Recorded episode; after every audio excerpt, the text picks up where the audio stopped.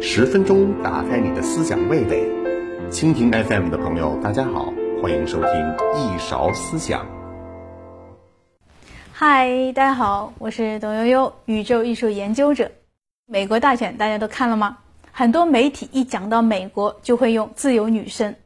自由女神大家也看腻了吗？今天我们就来黑黑自由女神。自由女神呢，也叫自由照亮世界，它是美国的精神象征。如今什么美好的标签都属于她，像什么自由啊、民主啊、平等啊、女权啊、欢迎移民等等。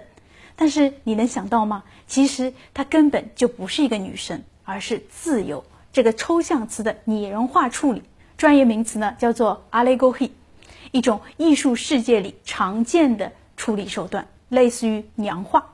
甚至她还是一位倒贴都没有人要的二手女神。当时宣称爱自由的美国人非常嫌弃这位自由女神，白送死活都不肯要。这种反差是不是就很符合美利坚的政治正确了？那么，自由女神究竟是如何成功逆袭的呢？这就要提到美国的朋友——法国。现在官方资料都会说，这尊自由女神是法国送给美国人的礼物，是两国友谊的见证。但是这很不对劲。这两国现在关系很好吗？其实这一切都是一场法国高级如美的阴谋。这座女神预示着美国的灾难。故事开始的地方还是那个熟悉的地方——凡尔赛。在一八六五年，一位法国很有名望、致力于废奴运动的法学教授，在自己凡尔赛的庄园里晚宴上提议：美国南北战争结束了，美国独立也快一百周年了。就送给他们一个雕像庆祝庆祝吧，但因为太贵造不起，大家就把这些事情忘了。但是这次饭局把送雕像的真实原因给透露出来了：一呢是他们对法国当时政府的专制统治非常不满意，所以呢想要告诉政府你们不自由，真正的自由在异国他乡美国开花结了果。二呢是希望逐渐强大起来的美国不要忘了法国曾经在独立战争的时候帮助过他们，所以自由女神在出生的时候就是一个工具人的命，友谊不存在的。在那场晚宴中，还有一个雕塑家叫巴赫多尔迪，他对巨像有着深深的执念。在苏伊士运河快建成的时候，他就想做一个巨大的雕像作为灯塔。但是埃及总督石动燃拒，女神很好啊，然而在下没钱，告辞。这是第一次悲剧。巴克多勒迪在一八七一年去纽约的途中，想起了那个饭局和自己的执念，特别是看见了纽约港口那个贝德罗岛之后，觉得很适合放他自己的巨像雕塑，就把这个方案改了改，变成了自由照亮世界了。没能照亮亚洲的方案。想用来照亮美洲了，非常有诚意。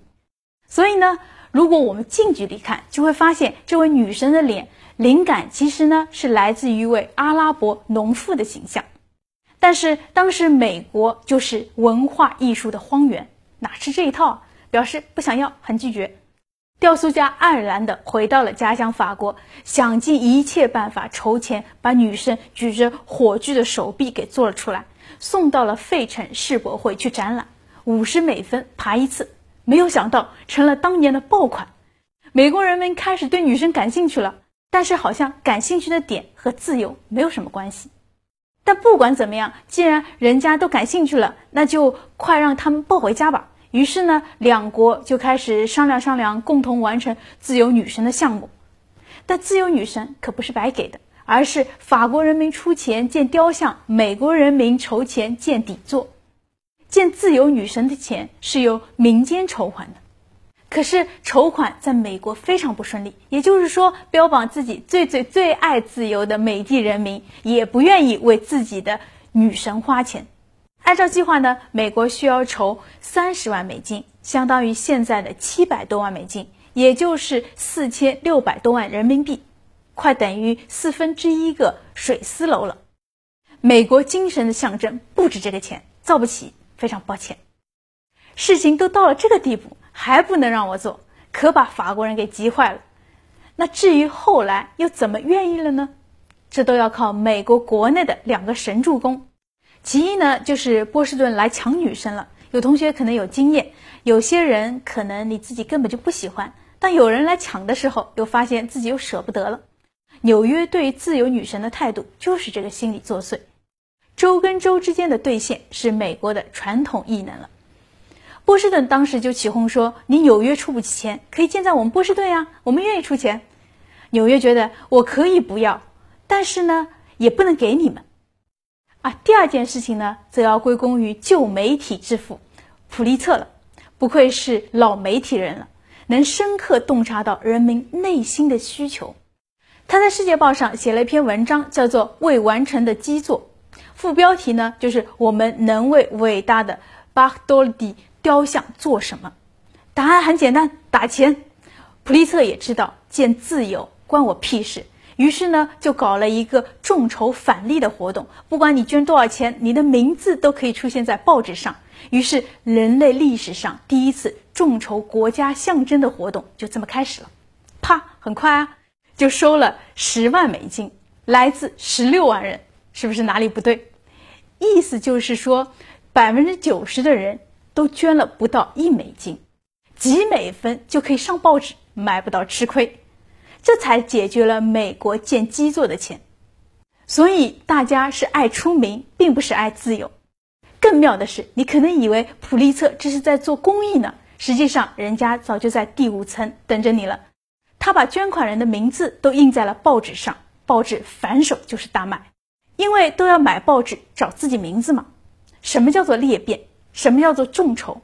以后也别卖什么观察员了，应该众筹一座新巨婴巨像。找法国人建雕塑，助力川宝二零二四年王者归来。就这样，法国人终于把这座女神送了过去。而我们在前面也提到了，这是一场法国的高级辱美阴谋。雕塑家到底做了啥？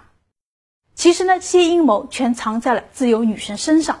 这个自由女神她没有弗里吉亚帽，这就很微妙了。一顶弗里吉亚帽子。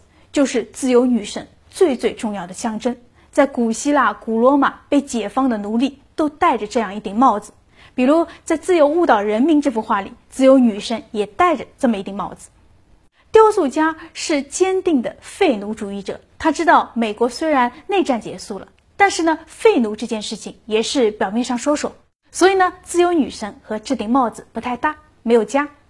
女神脚上。我们可以看到有裂断的铰链，这铰链呢就象征着自由。那为什么最后偏偏选择了铰链作为象征自由女神的标志呢？这也很妙，因为人正常的欣赏角度，比如平视或者是仰视，根本就看不到任何奴隶解放的象征。你只有在天上火星视角的时候，才能看到它脚边其实有挣脱的锁链。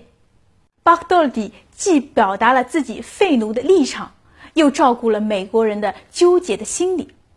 明明自由最初的意向就是努力获得自由，但是呢，又不敢表现的太明显。什么叫做自由？请把自由打在公屏上。第三呢，最劲爆的点来了，仔细看，雕塑家把自由女神的弗里吉亚帽换成了七道光线组成的头冠。有人说象征着七大洲，自由照耀世界嘛？但实际上，这顶王冠的意义就很值得探讨。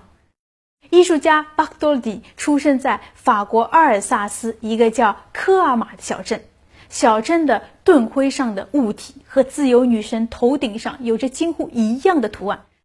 这个图案有一种中世纪的武器，叫做晨星。它还有一个我们更熟悉的翻译名，叫做路西法。